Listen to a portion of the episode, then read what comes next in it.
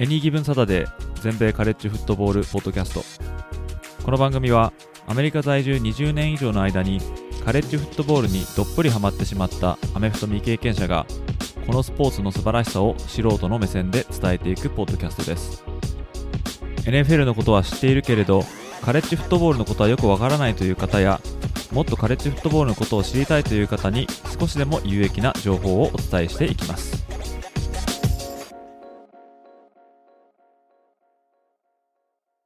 皆様ご機嫌いかがでしょうか？こちらは全米カレッジフットボールファンサイトを運営しておりますエニーギブンサタデーです。まあ、例によって今日はですね、第4週目のカレッジフットボールのお話をましていこうと思うんですけども、まあ、主なランキングに顔を連ねているチームたちのレビューっていうのはですね、当サイトの方で記事を出しておりますので、えもしそちらの方をですね、え見てらっしゃらない方いらっしゃいましたら、そっちの方を読んでいただきたいと思うんですけども、今回の配信では、それ以外に行われた試合の、まあ、プチレビューというか、えー、まあ、そういうのをですね、ちょっと話していこうかなと思っておりますので、ぜひいい時間がある方はお付き合いください。Survivor 46 is here, and so is On Fire, the only official Survivor podcast. And we have a twist this season. The winner of Survivor 45, Dee Valladares, will be joining us every week. We're going behind the scenes of the biggest moments, the how and the why things happen, and the strategy and analysis you can only get from someone like me, a Survivor winner. Listen to On Fire, the official Survivor podcast, wherever you get your podcast.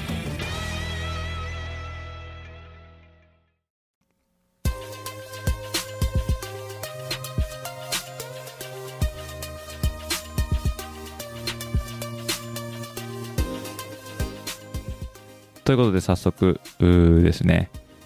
第4週目のその他の試合というのを、まあ、ゆるりと話していこうと思います。まあ、ほぼですね、オーダーもなくですね、話していこうかなと思っておりますので、まあ、スコアをですね、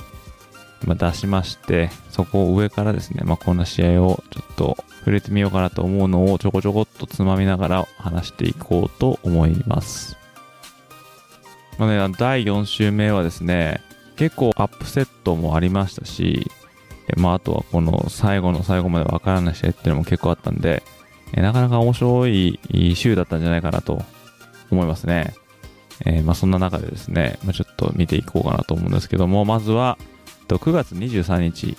これ金曜日ですね。金曜日に行われたバージニア大学対シラキュースの試合ですね。こちらの方をちょっと見ていきたいと思うんですけども、うんまあ、こちらはですね、ACC ですね、の戦いということで、えー、特に注目されたのはシラキュースですね。シラキュース大はこの試合もですね、3戦、無敗と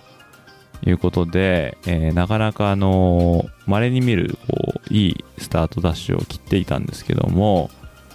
まあ、このバージニアとの戦いですね、まあ、これ4勝目飾れるのかっていうのがね、ちょっと気になってたところなんですけども、おまあ、なかなかね、あのロースコアで、えーまあ、最初はシラキュースがですね、16対0で前半を折り返すということで、えー、これは波に乗るのかなと思ったんですけども、このバージニアがですね、第3クォーターに13点をガッと取りまして、えー、差をどんどん詰めてきまして、で、あの第4クォーターのですね、ギリギリに、試合終了の時まではですね、もうあと 2, 2点差っていうところまで迫ったんですけども、まあ、なんとかシラキュース大がですね、まあ、その2点を守って、えとうとう開幕4連勝を飾るというなかなかの偉業を達成しました。でこのシラキュースが4戦無敗で開幕後、このスタートダッシュ切るっていうのは2016年以来っていうことなんで、えー、まあ、ディノ・バーバー監督っていう監督さんがですね、えー、今率いてるんですけども、ちょっとここ最近、その2016年とかいいシーズンだったんで、それ以降のシラキュースっていうのはちょっとこう、下降気味だったんですよね。だから、このシーズンでちょっとダメだったら、あディノ・バーバーさんの首も切られちゃうんじゃないかっていうふうに、まあ、結構言われてたんですけども、まあ、そのですね、逆境を跳ね返すがごとくですね、このシラキュース大、今開幕の4連勝中ということで、まあ、この後まだね、あの、8試合とか残ってますけども、まあ、それね、えー、次第ではね、わからないんですけども、シラキュースはこの後ですね、えー、ワグナー大学っていうですね、FCS のカップケーキゲームですよね。で、こちらが残ってまして、その後が NC ステートですね。でワグナーの試合はおそらくですね、まあ、勝つと思われるので、5勝0敗。で、さらにバイウィークを挟んで、現在10位のノースカロライナ州立大学と戦うということで、まあ、ひょっとしたらこの NC ステートとやるときにはシラキュースもランクされてるかもしれないんで、これがですね、なかなか面白い試合になるんじゃないかなと思いますね。まあ、実際にこのシラキュースが全米10位とか、その後にはさらにクレムソンの試合も待ってますんで、で、この2つのチームとかともう渡り合えるほどの力を持ってるのかっていうのは、まあその時になってみないとわかんないんですけども、まあちょっと期待したくなりますよね。でこのシラキュース大。他にもですね、後でちょっとこう4連勝っていうか、まあまだ無敗のチームっていうのを紹介したいと思うんですけども、まあそのうちの一つということになっております。続きまして、SEC の試合ですね。サウスイースタンカンファレンスのミズーリ大学、え、そしてアーバン大学、え、こちらの試合ですね。まあ、結果だけ言うと、17対14でアーバン大学、まあ、勝つんですね。ただこの試合の終盤ですね、残り時間、まあ、5分切ったところぐらいからですね、結構ドタバタしてたんですね。で、それをちょっとですね、お話ししていこうかななんて、まあ思うんですけども、その時はですね、え、ちょうど14対14ですね。で、タイゲームだったんですね。で、もあの、後半はですね、どちらも点取れずにずっともうパンとパンとパンとってきてたんですけども、水利大学がですね、えー、まあ、攻め込んで、キックが入れば、もう逆転で、で、勝ち越して、そのまま勝つんじゃないかっていうところまで行ったんですよね。で、これがですね、えー、まあ結構短いキックだったと思うんですけども、26ヤードですからね。でしかもあの、ボールのプレイスメントはど真ん中ということで、これは外さないだろうっていう感じで、残り2秒ですね。そこから、あまあ、キッカー、まあ、トライするんですけども、これが外れちゃってですね、で、試合の方はオーバータイムに行くんですね。で、先行だったのは、このホームのアーバン大学だったんですけども、ま、フォースダウン &12、12ヤードラインですね。これ、あのえー、敵陣27ヤードっていうところで、まあ、ちょっと遠めですね、これね。えー、キックの方が44ヤード。このキックがですね、まあ、外れちゃうんですけども、この外れるときにですね、このディフェンス、ミズーリ大学がこれオフサイドの反則で、結局この外れたんですけど、またリトライできるということで、で、これでリトライが39ヤードのキックですね。で、これが決まるんですね。で、これで17対14でオーバン大学がリードと、こなるんですけども、でその返しのですね、後攻のミズーリ大学の攻撃ですね。で、これ、セカンドファイブ、あと、アーバン20で。このえところがですね、えー、ミズリ大学のランニングバック、ピート君、まあ、走るんですけども、で、これがですね、えー、こう、スルスルスルっとこう左側の方を抜けて、えー、そのままエンドゾーンに飛び込んでタッチダウンしたのかなっていうふうに一瞬思ったんですが、このゴールラインを割る手前でボールを手放していたっていうことで、で、それをですね、そのボールはそのままエンドゾーン転がってって、アーバン大学のディフェンダーにこうリカバーされるんですね。だからこのタッチダウンはなかったことになって、で、これであっけなく、水利大学が負けてアーバンが勝つと。まあ、こういう風な試合になったんですよね。これあともう本当ですね、もうコンマ何秒とか、まあ距離で言ったらもうあと何インチとかいうところだったら、あともうちょっと持ってれば、水利が大学のタッチダウンで、20対17とかで勝ってたと思うんですけどね。本当にもう僅差で、今この勝利が、まあ、分かれたっていうんですかね。で、これもしですね、アーバン大学が負けてたとしたらですね、えー、まあ、彼ら2勝2敗っていうことになったと思うんですけども、これあの、ブライアン・ハーシン監督っていう2年目の監督なんですけどね、もうすでにアーバンでは、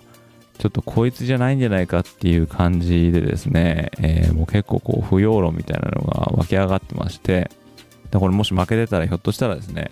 さらにそれに拍車がかかってたと思うんですけども、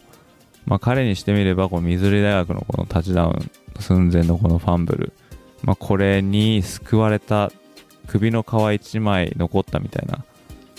まあそういう風にも、まあ取れるような試合だったのかなって思ってですね、これで勝ったからといってアーバン、これ3勝1敗なんですけどもね、アーバン大学。それだけ聞くとおっと思うんですけども、まあ、試合内容的に見るとですね、今後のこと考えれば、まあまあ、先は思いやられるっていう感じですよね。まあ、勝ってよかったんですけども、でもこういう終わり方がですね、まあ、シーソーゲームっていうか、そんな感じで、えー、っと、大変ですね、ドタバタしたエンディングを迎えた試合でした。続きまして、テキサスクリスチャン対サザンメソディストっていうこの試合があったんですね。えー、テキサスクリスチャンはビッグ12ですね。サザンメソディスト SMU って言いますけどもね。えー、こちらはアメリカンアスレティックカンファレンス。この試合なんですけどもね。えー、まあ、なんでこの試合かって言ったらですね、この TCU のソニー・ダイクス監督っていうのはですね、この TCU で今年から初めて意識を取る監督さんなんですけども、もともとはですね、昨年までこの対戦相手の SMU で監督をしてたんですね。で、この SMU を出て TCU に移って、で、いきなりその初年度からフルスと対戦するっていうですね、誰のいたずらかっていう感じなんですけども、だこの例えば SMU にいる選手のほぼですね、全員はこのソニー・ダイクスさんの息のかかった、ま選手たちなんですよね。まあ、だから選手にしてみれば、まあ、複雑なあまあ試合だったと思いますし、まあ、そのソニー・ダイクス監督にしてもね、まあ、そういう思いだったんでしょうけど、ただ、このソニー・ダイクスさんに言わせるとですね、えー、まあ選手とかね、あのスタッフとかっていうのは、もちろんその愛着はあったんでしょうけど、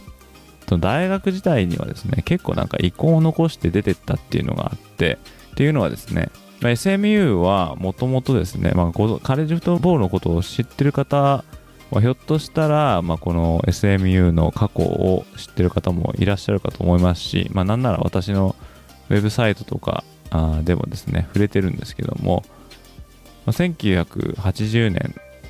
とかにですね、まあ、彼らはですね、デスペナルティっていうね、えー、NCA のフットボール史上、後にも先にもないえー、一番重いですね、まあ、罰則っていうか、そういうのを食らいまして、というのは、まあ、リクルートとか、あと選手とかにお金を払ってたってことがバレてですね、SMU は1年間対外試合禁止と、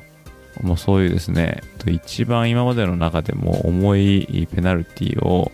まあ、課せられまして、まあ、それまでは結構強かったんですけども、まあ、このスキャンダルとこのペナルティのせいで、えー、まあ選手たちがごそり抜けちゃって、それ以来ですね、SMU は、もうぐっとですね、この力を落として、もうだいぶですね、えー、その後は、もう上に上がってくるようなことはなかったんですけども、最近ですね、特にそのソニーダイクさんになってからは、え、ランクされたりとかもして、結構強くなったんですよね。で、そんな中でですね、まあ、ソニーダイクさんは、まあ、もっとやっぱり SMU を強くしたいということで、まいろいろな例えばですね、施設をもっとアップグレードしてくれとか、まあ、そういうことをですね、えー、まあリクエストしたんですけども、まあ、SMU の方がアメフト部の方にあまりコミットしてるっていう感じが感じられなかったっていうことで、えー、まあなんなら本当かどうかわかんないんですけども、まあそれが自分たちここが嫌だったら、まあ他のところで行って、ね、別のところでコーチしなさいなんていうふうに言われたとかね、まあ、そのダイクスさんは言ってるんですけど、それ言われた彼自身は、だったら出てってやるよって言って、まあ、TCU に行ったということで、ダイクさんにしてみれば、SMU に対して、選手には愛着があっても、大学時代には愛着がないっていうね、えー、いうことだったのかもしれないんですけどね。うんまあ、そういうような、ちょっとこう、結構こう個人的に遺恨が残ってるっていう対戦で、まあ、結果的には42対34で TCU が勝ちまして、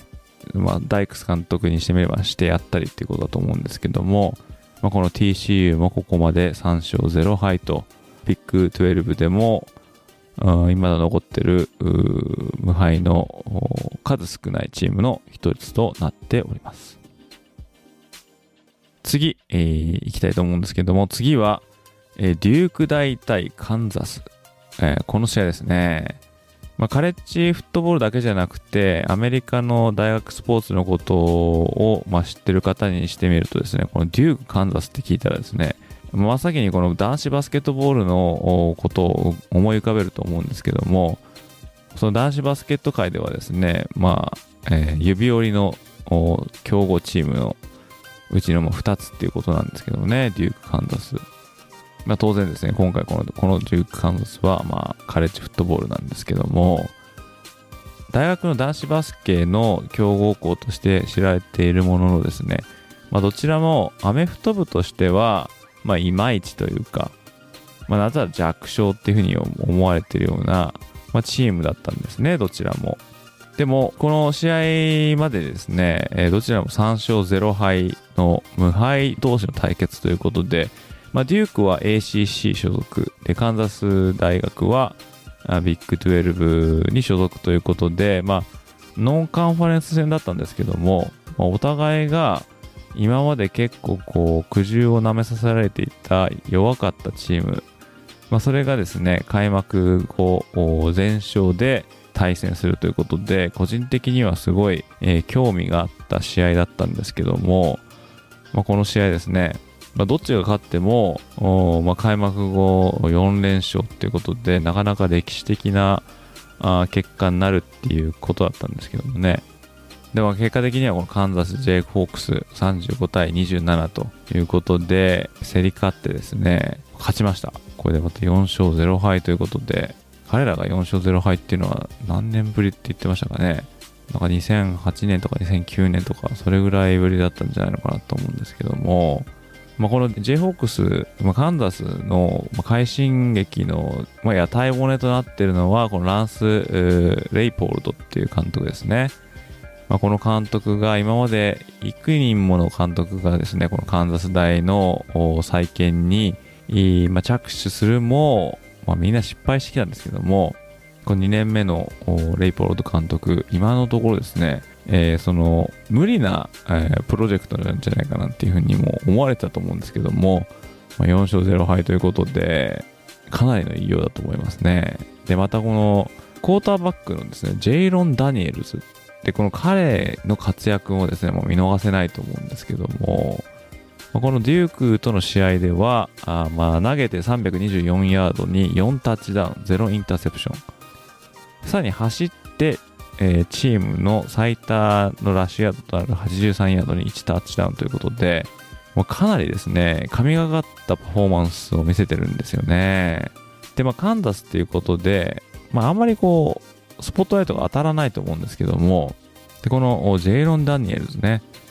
えかなりちょっとこう、今、と来てる選手なんじゃないかなって、まあ、もちろんチームが来てるからっていうこともまああるんでしょうけども、まあ、彼の活躍は見逃せないと思いますね。今後ですね、カンザス大学、どんどん強いチームと戦っていくと思うんですけども、まあ、ちょっとですね、今後の試合のあれを見るとですね、次はアイオワステート、これも、まあ、油断はできませんし、その後 TCU、オクラホマ、ベイラー、オクラホマステート、テキサステック、テキサス、カンザステート。ということで、まあね、あの、ここまで4勝0敗ですよね。まあ、高校の後のことを考えればですね、例えば6勝6敗とか、まあ、そこら辺で追われても、まあ、カンザスにしてみればもう大成功のシーズンって言えると思うんですよね。だからあとは、まあ、どっか、この今挙げた1、2、3、4、5、6、7、8試合ありますけども、この8試合の中でどれかあと2つ勝てば、まあ、いいって考えればですね、まあ、それは無理な話じゃないと思うんですよね。うん、まあ、だからこのまま、あの、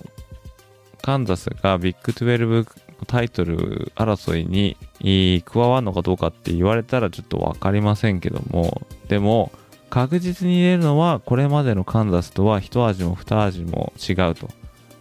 まあ、そういうチームで、まあだからその弱いって言われてて、で誰もが成し遂げられなかったようなことなんですよね。このカンザスの再建計画。だこういう風に見ると、まあまだわかりませんけども、まあ、やっぱいい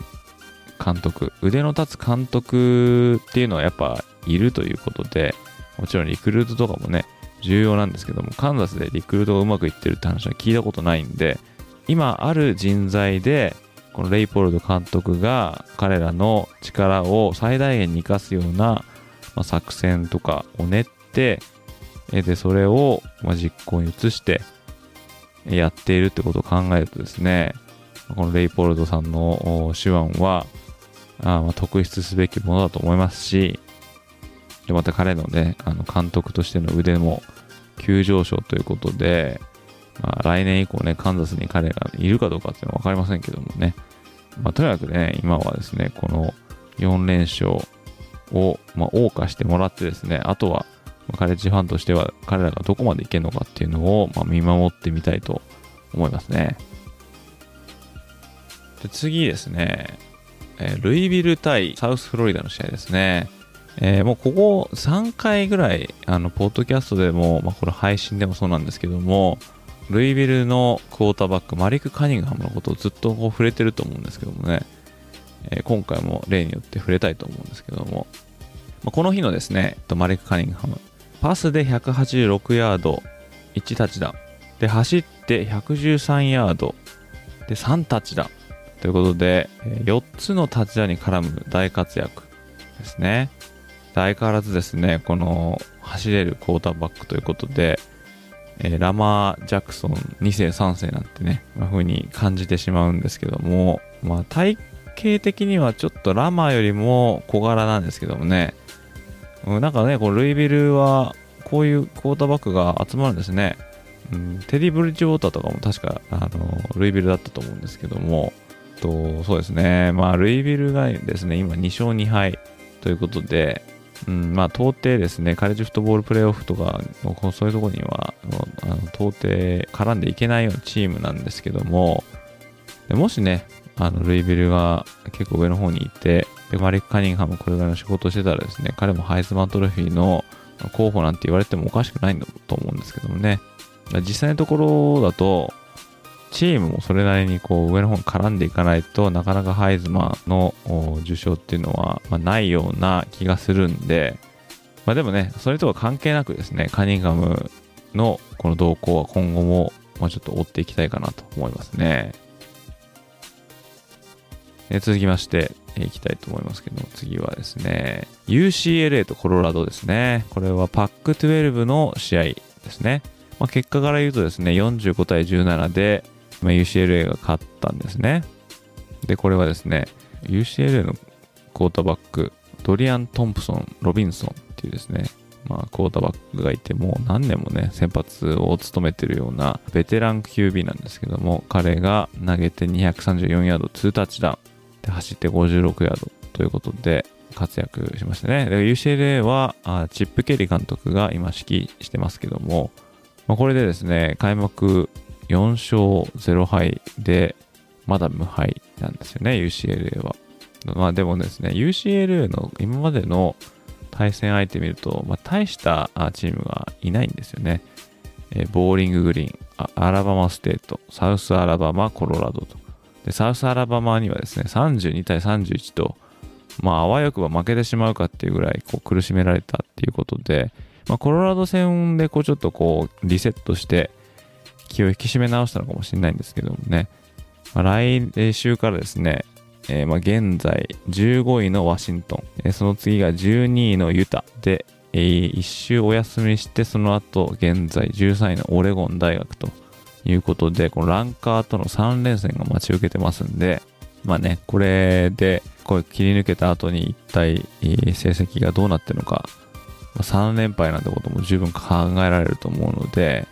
まあ、個人的にはね、UCLA ちょっともうちょっと頑張ってほしいなって思うんですけれども、まあ、彼らの、まあ、実力がどうなのかっていうのは、まあ、そのうち分かっていくと思いますけども、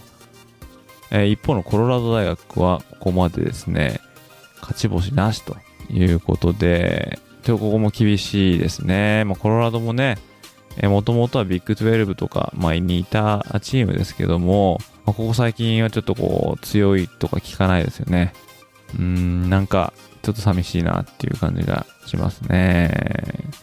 で、この、あの、コロラド大学の監督、これカール・ドレルっていう人なんですけども、で、かつてですね、この UCLA でも指揮したことがあるっていう監督さんなんですよね。うんなんかちょっとこうスタイリッシュな感じですごい応援したくなるような監督さんなんですけどもね、ちょうどあの、就任した2年前ぐらいにですね、コロラドは結構いいシーズンを送ったんですけども、まあ、それっきりっていう感じで、彼もですね、ちょっとこのままいくとまた、えー、去就が危うくなっていくかなっていう監督さんですね。続きまして、えー、いきたいと思いますけども、このノートルダム、ノースカロライナ、この試合もですね、まあ、開幕前は結構あの期待されたまマッチアップだったと思うんですけども、まあ、ノートルダム大があ、まあ、ランクから外れてしまって、でノースカロライナもランク、この試合まではこの無敗チームだったんですけどもね、うんまあ、結局、あんまりこう、ね、あの焦点も当たらずっていう感じで、でもなあノートルダム大学はオハイオステートに負けて、で、マーシャルにもこう、アップセットを食らって、で、その前の週にですね、カリフォルニアとやってようやく、え今季初勝利を飾ってですね、で、このノースカロライナ大学の試合を迎えたんですけども、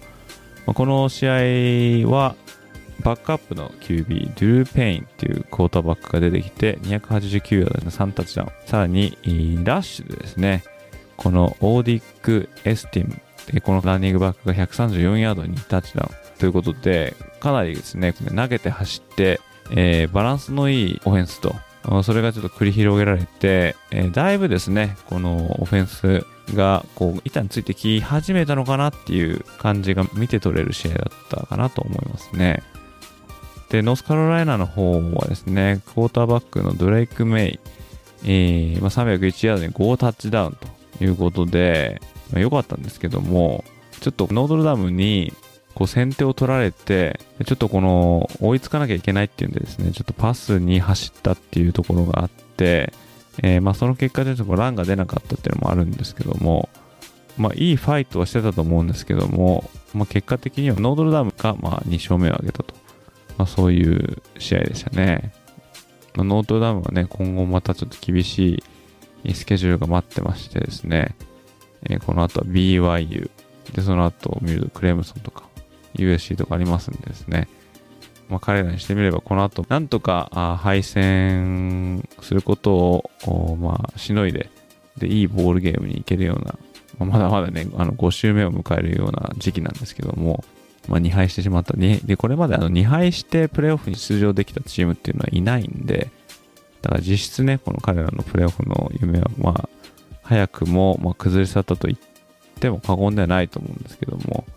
まあ、今のところあのノートルダムはあ、まあ、マーカス・フリーマン監督さんのもとですね、リクルーティングが結構うまくいってるんで、えー、まあ、来年以降のね、あのチーム作りのために、まあ、そのリクルートたちの興味をそそるような、そういう試合展開で、えー、なんとかこう、上り上司でいってほしいと思いますね。で、続きまして、えー、ミネソタ大学対ミシガンステート、この試合、えー、はビッグ10の試合ですけども、まあ、34対7で、えー、ミネソタ大学が圧勝ですね。で、ミシガンステートこう7点入ってますけども、この7点は、試合終了間際、もこの、まあ、いわゆるガベージタイムっていう、このタイミングで、まあ、7点取ったということで、まあ、ほぼですね、もうミネソタの一辺倒な試合だったんですよね。で、ミネソタはあの結構ディフェンスが良くてですね、で、しかもあのクォーターバックは、まあ、ターナ・モーガンっていうね、これまたあの、ベテランのもう何年もいるような印象のあるクォーターバックですね。で、さらに、えー、結構こう有名というか、まあ、注目されているランニングバックのモハメッド・イブライム。えー、彼はこの日103ヤードに1タッチダウンということで、まあ、彼らも今4勝0敗ですね。まあ、ビッグ10はですね、東地区と西地区って分かれてまして、で東地区にはオハイオステート、ミシガン、ペンステートとかいるんですね。で、西地区はウィスコンシン、アイオワ、で、このミネソタとか、ネブラスカとか、まあ、ノースウェスタンとかいるんですけども、この西地区と東地区の力関係が、まあ、激しくてですね、でそんな中で西地区は今んとこ対戦その東地区とやっていい試合できそうなこのミネソタぐらいしかいないんですよね。でウィスコンシンはオハイオステートにボール負けしましたしノースウェスタンもダメネブラスカもダメ。アイオワもうんっていう感じなんでこのミネソタ大学がま西地区の唯一の希望っていう感じですよね、うん、どこまでいけるかでもこれも見てみたいですよね。ミネソタ大学。うん、でまたこのフリックっていう監督ですね。この監督もまたちょっと変わった監督で雰囲気的にはあの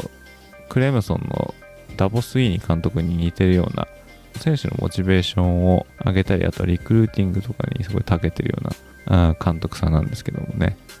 そろそろなんか彼らのミネソタ大学も一皮向けて例えばビッグ10のね、えー、優勝決定戦出るとか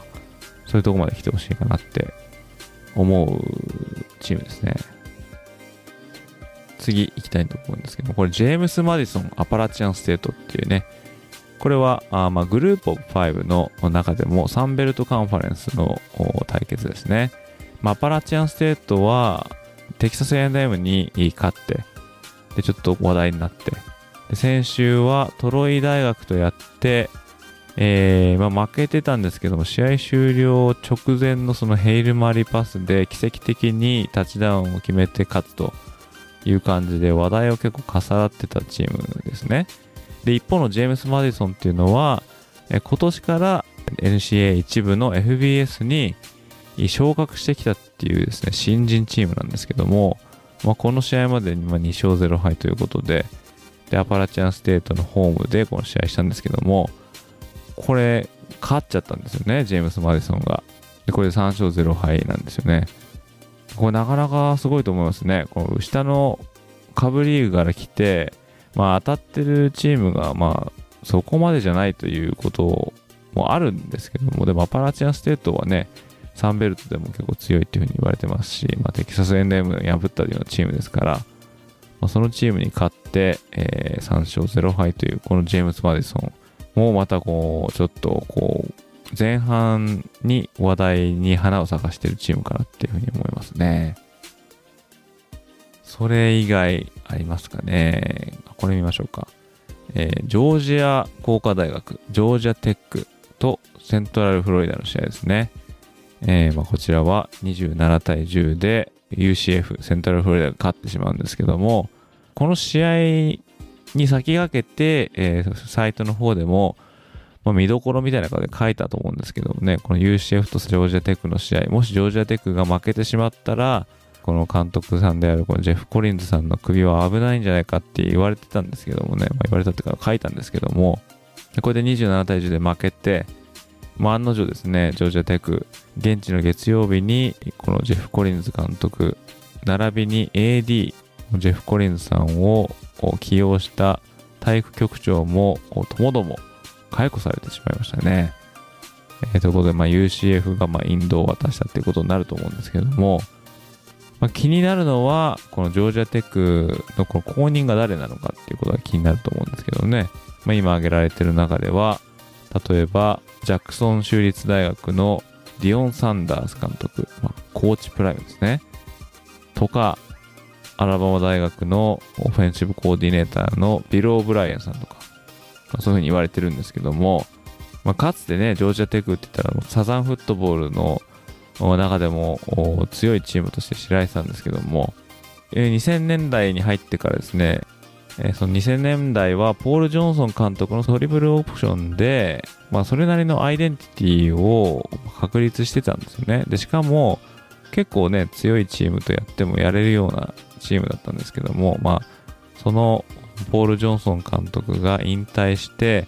で、チームはそのトリプルオプションベースから、あまあ、スプレッドみたいな感じに、まあ、変化してって、でもそこら辺から、まあ、ちょっと力のチーム力が急降下していったっていう感じでですね、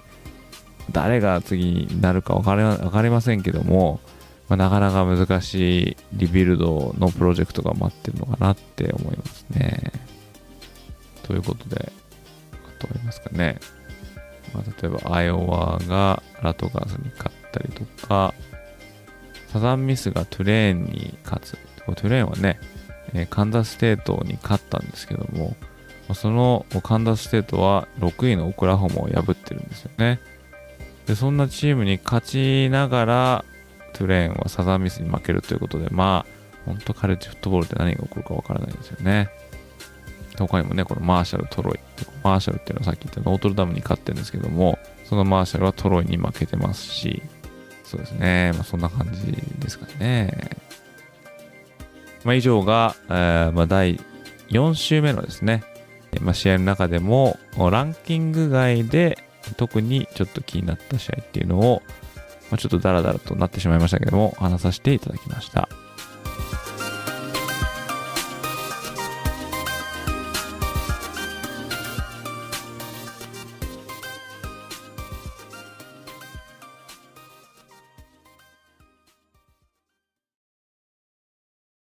今回も最後まで聞いていただきありがとうございました。このポッドキャストをもっとたくさんの皆様にお伝えするために、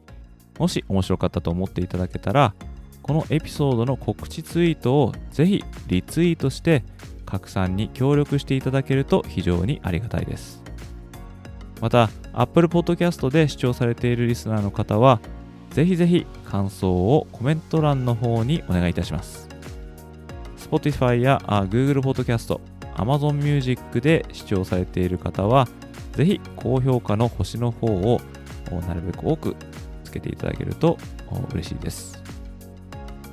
リスナーの皆様と一緒にニッチなカレッジフットボールの世界を少しでも多くの方に知ってもらえるよう今後もポッドキャスト、ライブ配信、ウェブサイトでコンテンツを発信していきますので皆様よろしくお願いいたします。それでは次回のエピソードでまたお会いいたしましょう。どうもありがとうございました。